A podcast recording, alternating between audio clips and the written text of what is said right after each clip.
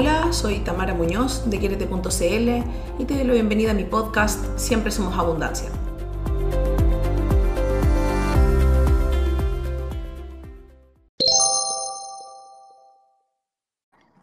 Bienvenida, Cata.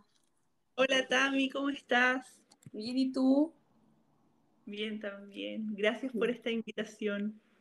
Gracias a ti por aceptarla, para quienes nos están escuchando. Estamos hoy con Cata Darvich, arroba Cata Darvich en Instagram, que es una persona que yo admiro mucho, así que le vamos a pedir que se presente. Cata, cuéntanos un poco a qué te dedicas tú. Eh, bueno, yo me dedico a eh, trabajar con energía.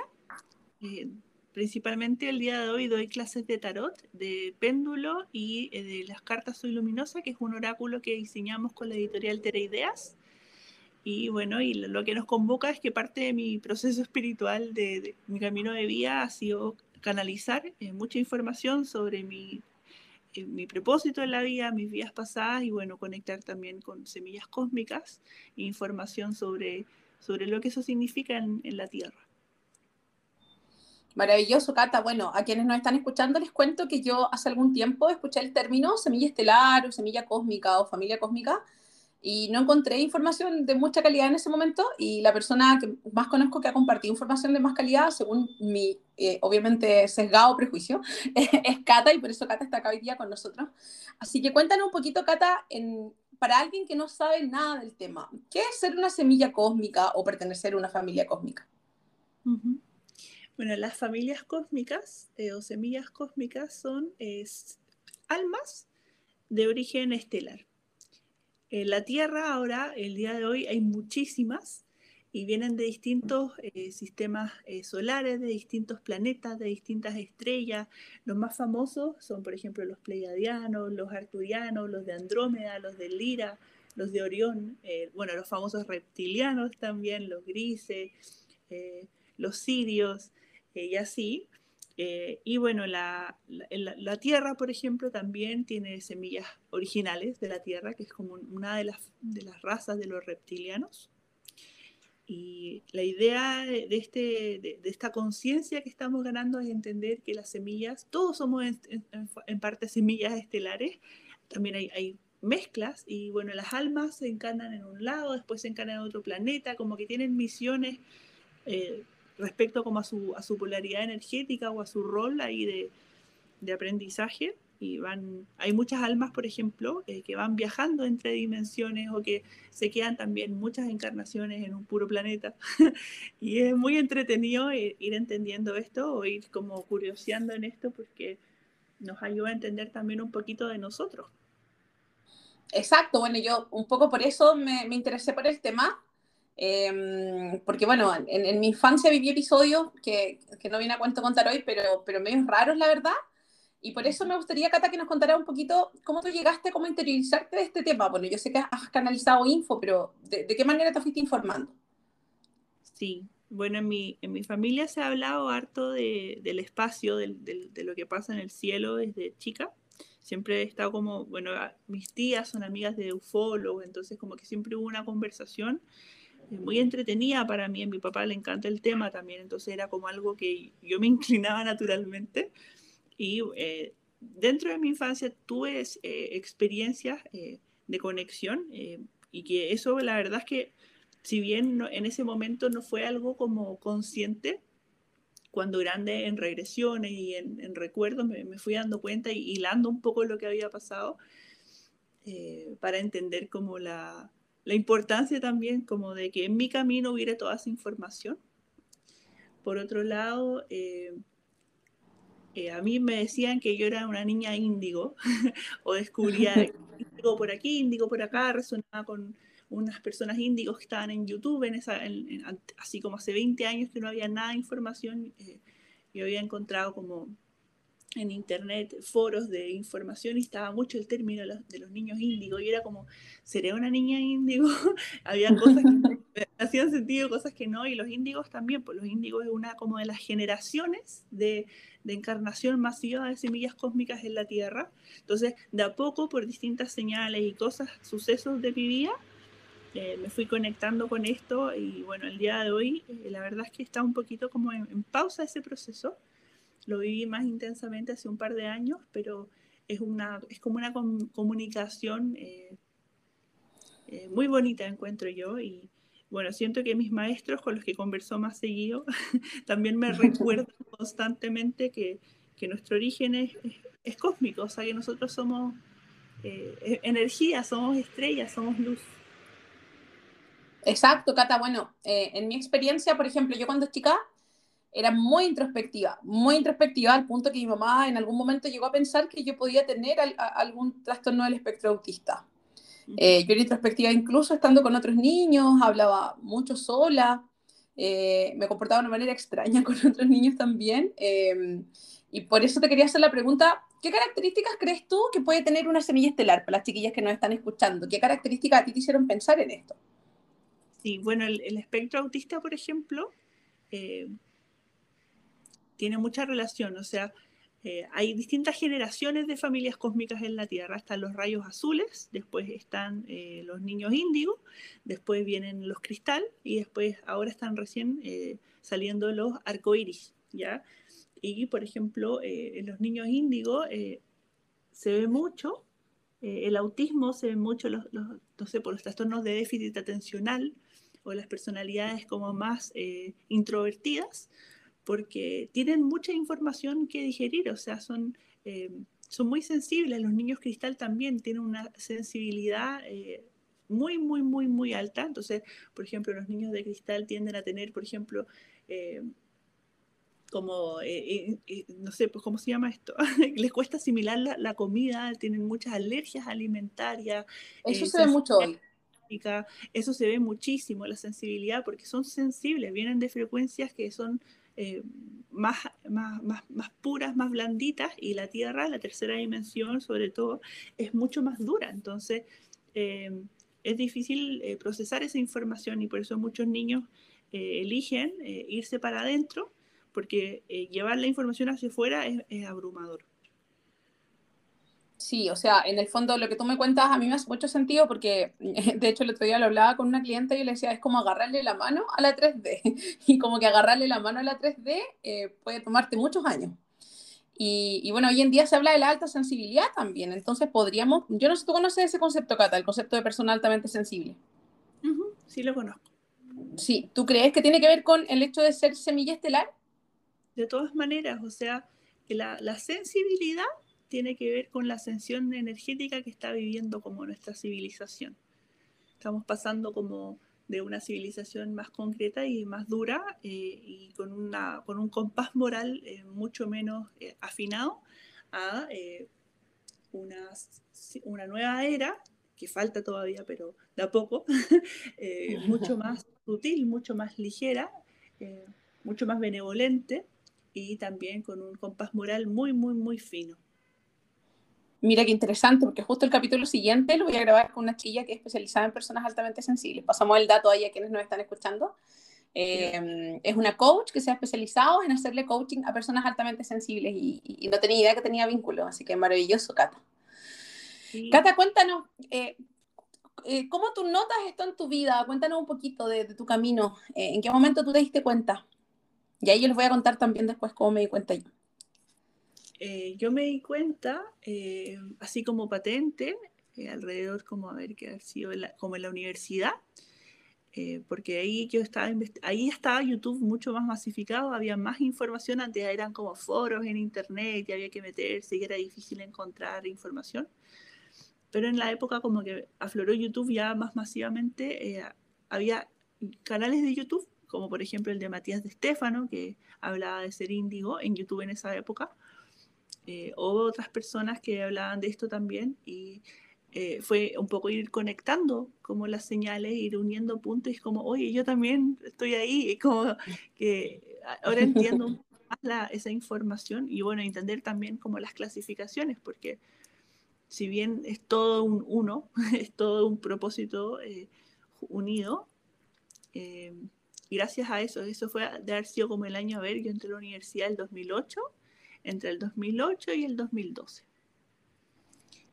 Y los sucesos más que nada fueron recordar, o sea, mi, mi, camino ha sido como de acordarme cosas que me han pasado tanto en esta vía como en otras vías y en, los recuerdos y en, y en los, como en esa, como en esa hilar desde la madurez lo sucedido, entendiendo que es, es algo que tiene que ver con, con las familias estelares. En mi infancia, por ejemplo, un par de veces tuve conexión con seres de Sirio y seres de Pleiades, con conversaciones eh, que fueron muy trascendentales en mi vida. A mí a los cuatro años me abrieron el tercer ojo y me, dijeron perdón, como, mira, disculpas, esto, como un impacto gigante en tu vida eh, y quizás no te va a gustar, no, no va a poder integrarlo como hasta 20 años más, eh, o más, 30 años más, no sé si lo he integrado todavía, pero va a ser gigante y y va a ser importante que lo hagas, pero bueno, eh, perdón por ahora porque esto te va a hacer sufrir.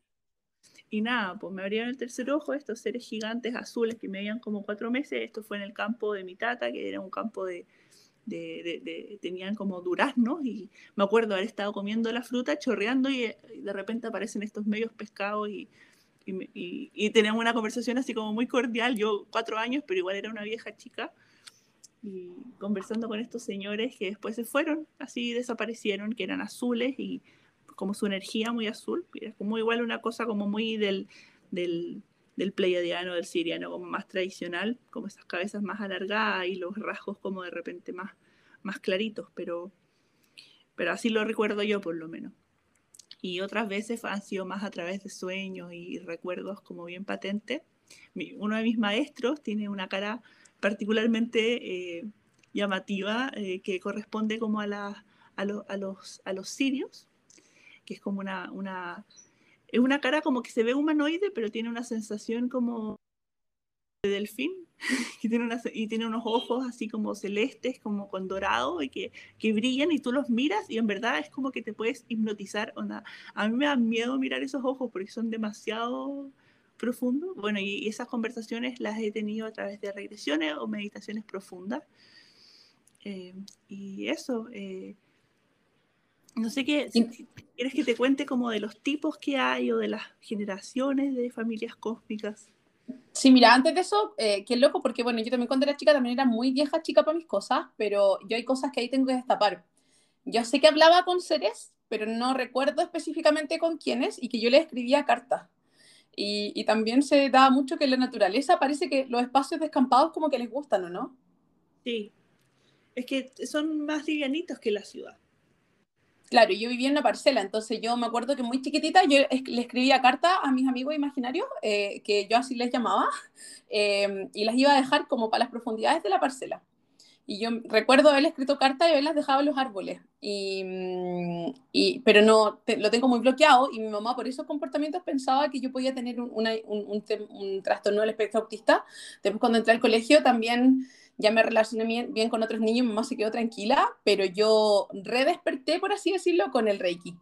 Eh, cuando yo conocí el Reiki el 2012, qué loco, qué loca la sincronía de las fechas, eh, yo me hacía Reiki, veía muchas cosas, me hablaba gente, eh, y me, me, empecé a asustar. Y mi maestra de Reiki en ese momento no, no, no supo orientarme. Eh, y ya el 2018 yo diría que, que, fue el año en el que ya no me puedo hacer más la loca con eso, pero coincido contigo en que son momentos, claro, muy profundos donde tu, tu vibración como que se eleva y ahí tú tomas como contacto. Y eso, Cata, me gustaría ahora que nos contaras. Eh, yo no tengo mucha claridad de cuál es mi familia. Eh, he visto cosas en registros, pero no las entiendo bien. Y, tú que eres más como una sabedora, diríamos, cuéntanos un poco de las familias que hay. Y bueno, voy a dar un pasito atrás y voy, para allá. sí. Como experiencias como, por ejemplo, aprender una herramienta que fue canalizada por alguien desde, la, desde el cosmos, o sea, desde las estrellas, como es el Reiki, abre demasiado ese portal, pues entonces obvio que abre un, espacio de, entendimiento y de, y de conversación eh, muy intenso, sobre todo si ya habían habido contactos, como fue tu caso. Y, y sí, pues los lugares como de campo, los lugares como más agrestres o, o, o, puros, como con energía bien alta, eh, es más frecuente. Por eso la gente dice en el sur de Chile o en el norte de Chile, porque es más naturaleza de las montañas, en el mar, etc. Bueno, y los tipos, bueno, vamos a dividirlo en, dos categorías. Uno están como las familias cósmicas, que están como los sirios, los pleiadianos, los arturianos, los andromedanos, los de Lira, los de Orión, los tipos de reptiles, los grises, los marcianos, etcétera, etcétera, etcétera. Entonces, ahí hay como distintas semillas y la idea eh, de entender esto es más que nada entender como rasgos de la personalidad y eso lo vamos a dejar para el final. Y la otra forma de entenderlo son las generaciones. Ya las generaciones son eh, cuatro hasta el momento. Antes de esto eh, era como algo que venía, no sé, por una semilla puntual, venía a cumplir una, una misión. Generalmente esta misión, esta, esta semilla, este avatar tenía conciencia de eso y han dejado rasgos en la historia de la humanidad porque han sido personas realmente ejemplares o, que han hecho un cambio gigantesco. Eh, como, no sé, pues gurús espirituales o profetas o personas que han generado cambios gigantes. Eh, eso sucedía antiguamente y era muy puntual, pero lo que empezó a pasar es que en el planeta Tierra empezaron a haber muchas guerras, sobre todo como la Primera y Segunda Guerra Mundial, y nos desconectamos desde el odio, eh, con, nos desconectamos con la línea de tiempo de la Tierra nos desconectamos de, la grilla de Gaia, generamos también mucho caos, mucho conflicto. Entonces, lo que pasó ahí, el Consejo Estelar, un poco como el centro del universo, desde el amor, dijo como algo tenemos que hacer para que la Tierra, que es como el sostén de la tercera dimensión, que todas las dimensiones son necesarias, siga funcionando.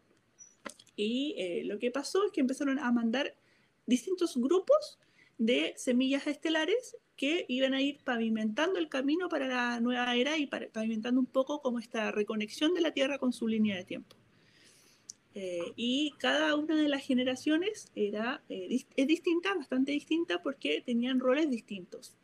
La primera de ellas fue los, eh, los rayos azules. Los rayos azules son como en la generación de los baby boomers, que, a ver si no me equivoco, esos son como los que hoy día tienen entre, no sé, pues 50 y 70 años. Y más o menos. Sí, como que nacieron entre, por ejemplo, los, los 40 y los 60 o de los 70 incluso, en los años 70 por ahí.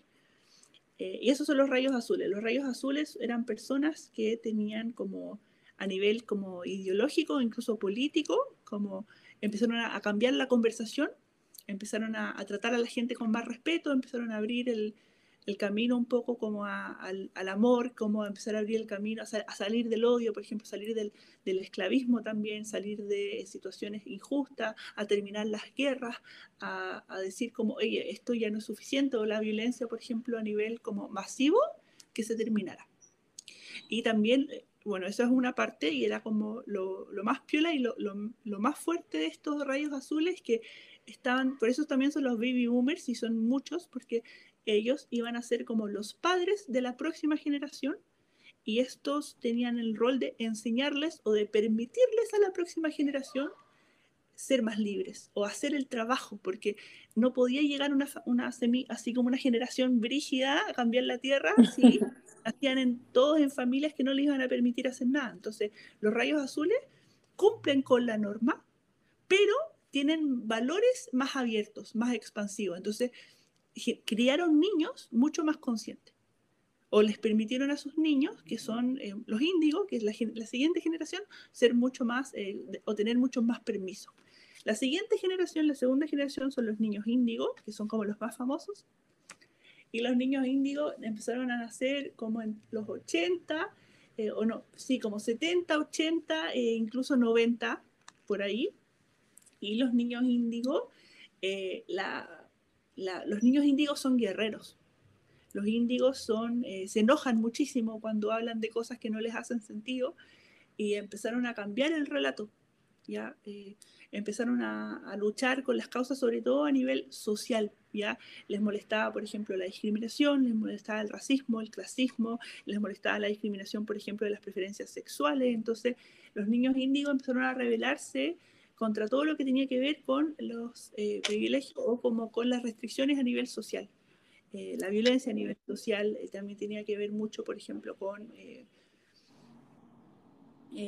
no sé, por los temas, por ejemplo, sociales, no sé, por las atrocidades que les hacen a los niños en, en los países tercermundistas o las situaciones de injusticia que están que estaban en el sistema. Entonces, estos niños empezaron a cambiarlo porque la cualidad del índigo es que se enoja. Eh, me hace, disculpa, Cata, me hace, disculpa que te interrumpa, me hace mucho sentido porque son los años en los que tuvo Plutón en Escorpio. Y, ah. y, nosotros somos la generación de Plutón en Escorpio que ante la injusticia reaccionamos con, con, con, con, la, con la muerte, o sea, con matar el sistema si es necesario para que todo se haga de nuevo. Sí, pues, brígido.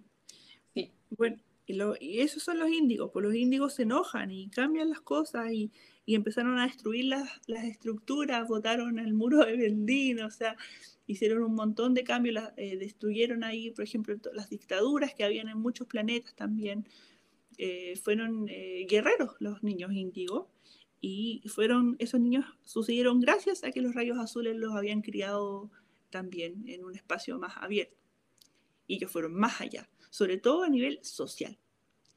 Después de los niños índigos eh, empezaron a llegar los cristal, que empezaron a llegar como en los 90 y después full el 2000. Y eh, los niños cristal eh, son una frecuencia muy, muy delicada. ¿ya? Los, tanto los cristales como como por ejemplo los arcoíris, que son los que vienen después, tienen un, aura eh, o una energía muy frágil. ¿ya? Es como que ellos vienen nada más de un plano mucho más sutil y tienen una energía muy sutil. Entonces, por ejemplo, eh, ellos generalmente tienden a desarrollar insuficiencias alimentarias o tienden a estresarse mucho en los ambientes, tienden a, porque ellos sienten tanta información que lo que parte de su proceso es como dije, aprender a digerir la información y recibir menos información. Ellos lo que hacen como un cristal es procesar la energía y llevarla hacia el amor incondicional. Entonces, es una energía muy bonita. No son guerreros los niños de cristal, no son guerreros, al contrario, lo que vienen a enseñarnos es a hacer más, eh, a hacer almas, almas más hermosas. Eh, hay algunos niños de cristal que llegaron antes de los 90 yo me siento identificada con los niños de cristal. Y eh, bueno, ¿qué pasa con los niños de cristal eh, y los niños? Bueno, los, los, índigos también a veces se dice, por ejemplo, lo que hablábamos al principio, que son personas altamente sensibles, o también pueden ser autistas, o también, o sea, dentro de todo el espectro, o también puede ser que desarrollen como eh, algún tipo como de, de, de disfunción respecto a la sociabilidad, porque tienen un mundo interior gigante eh, son niños que tienen que aprender a regular ese espacio como de, la, de los límites y la conexión porque vienen de una energía que no tiene límites, que es muy expansiva, que es muy radiante y compartir eso eh, y empezar a llevar esa energía a la tierra es, es, es muy agotador. Eh, y bueno, ¿qué más con los niños cristal? Los niños cristal no son tan ideológicos como lo fueron los rayos azules, no son tan sociales como lo fueron los índigos, los rayos, los cristales son más de la sensibilidad. Entonces, por ejemplo, luchan más por las causas de la tierra, luchan más por las causas de los animales, luchan también por eh, respetar las sensibilidades. Por eso el lenguaje inclusivo es algo que ha sido muy gatillado, muy empujado por ellos. Eh, luchan también por el amor incondicional y por el amor permitido en todos los niveles, hacer la fluidez sexual, eh, también como eh, empezar como a, ahorrar como todas las barreras del ego para permitir como la felicidad en el ser humano. Esos son los niños de cristal. Y bueno, también se relacionan mucho con los sanadores, o sea, con, con, con sanar, por ejemplo, desde la energía no es como una, por ejemplo, el índigo es más de sanar con Reiki o sanar con una terapia puntual, como hacer algo para. El niño cristal no es hacer algo para, sino que sostener el espacio del amor. Eh, es, es, porque son muy marcados los cambios. Y por último, en los niños de arcoíris, que son los que están naciendo ahora, que son los que están naciendo desde el, desde que, desde el fin del mundo, a desde después del 2012, eh, esos niños son eh, amor amor puro, eh, son un arco iris, o sea, eh, la verdad es que son niños que tienen un chip eh, muy distinto. no los entendemos todavía muy bien porque son muy distintos, son muy abiertos, son muy conscientes, nos vienen a enseñar a nosotros, nos vienen a enseñar a los cristales, a los índigos, a los rayos azules y al resto de la humanidad, que no es ninguna de las anteriores, que también se puede ser. Necesitamos de toda esa polaridad para el aprendizaje acá. Y nada, el, el, el, el, el arco iris lo que va a hacer es anclarnos finalmente en eh, la línea de tiempo que nos corresponde. Estos niños vienen a vibrar de un amor tan puro que le van a permitir también sus padres, los cristales y los índigos, que van a limpiar la tierra, la van a limpiar de, de las purezas, de las toxinas, de las enfermedades, de, no sé, pues la invasión tecnológica y, y quizás también de la, de la agenda de, de, ahí de algunas élites que nos quieren controlar. Entonces, ese cambio está recién gestándose o, o, recién está gateando, así que eh, es una energía muy hermosa sostener las nuevas generaciones, porque eh, aparte, independiente si hacen o no hacen nada, el hecho de que ya existan eh, es hermoso, porque es como que nace un arco iris y, y ese arco iris ilumina así kilómetros a la redonda. No, yo no sé mucho más de lo que ellos van a hacer, aparte de eso, pero creo que ya es suficientemente importante. Y eso con las generaciones, Tami. No sé si Interesante, Cata, lo que me cuentas, porque en el fondo me hace mucho sentido, porque finalmente esto de sostener la frecuencia, que para quienes nos están escuchando, uno a veces dice, ya, es que yo voy a aprender todas estas cosas, bueno, si quieres aprender y hacer cosas, es posible que seas más índigo, pero a veces yo le digo a muchas clientas o alumnas que me dicen, Tami, aconsejame un curso. Yo le digo, yo no te aconsejo nada, yo te aconsejo que, veas lo, con lo que resuenas, pero a veces solo con existir ya sostienes una frecuencia y eso es súper importante. Y para cerrar, Cata, me gustaría que a quienes nos están escuchando, eh, ¿qué consejo tú les darías si, si creen ser eh, una semilla cósmica o semilla estelar? ¿Qué pueden hacer? Como para, para, para, escucharse a sí mismas, porque finalmente yo creo que por ahí pasa el tema, por escucharnos, ¿no? Sí, literal, o sea, escucharse, empezar a hacer la pega, o sea, si tienen algún sueño, simplemente se lo piden al universo, y, pero mientras se dedican a hacer la pega, como estar bien de salud, estar bien a nivel mental, estar bien a nivel físico en el lugar en que están viviendo, como empezar a preocuparse primero de lo higiénico, porque la única forma de entrar como en las profundidades ahí de, de la canalización, de la conexión, es eh, primero ver los aspectos básicos de la existencia. Entonces, como la pirámide y de Maslow, así como vivienda, alimentación, bueno, salud física, eh, salud mental. Los primeros chakras. Exacto. Y después de la salud mental, con eso ya viene enraizado, eh, empezar a entrar porque es un camino hermoso y es un camino sin fin. Y bueno, ahí pueden investigar, no sé, pues sobre las distintas familias estelares que, que tienen distintas informaciones y propósitos también. No sé si alcanzamos a hablar de eso también o si quieres dejarlo para otro día. Yo creo que lo dejamos para otro episodio porque estamos como en el tiempo. Te quiero agradecer, Cata. Y bueno, para terminar, eh, qué rico que tú no cuentas, Cata, porque a veces hay chiquillas que se enojan porque ellas esperan que yo les venda un curso. Yo le diga, ya, mira, aprende estos cinco cursos. Y yo les digo que a veces la magia ocurre solo escuchándose a sí misma preocupándote de ti y, haciendo ese silencio interior, ¿no? Así como con qué resuena, con, qué te hace sentido en la vida, em, y también dejando de buscar como el camino de otro. Finalmente el camino de cada uno es tan distinto y no tiene por qué parecerse al de otro. Y personalmente yo creo que en mi caso mi camino ha estado marcado por eso, como por, por salirme de los caminos que alguna vez elegí. O sea, en mi caso pasé de ser profe y académica universitaria a, esta misión de luz. y bueno, tu caso es un poco similar, así que yo creo que es para otro episodio eso, Cata.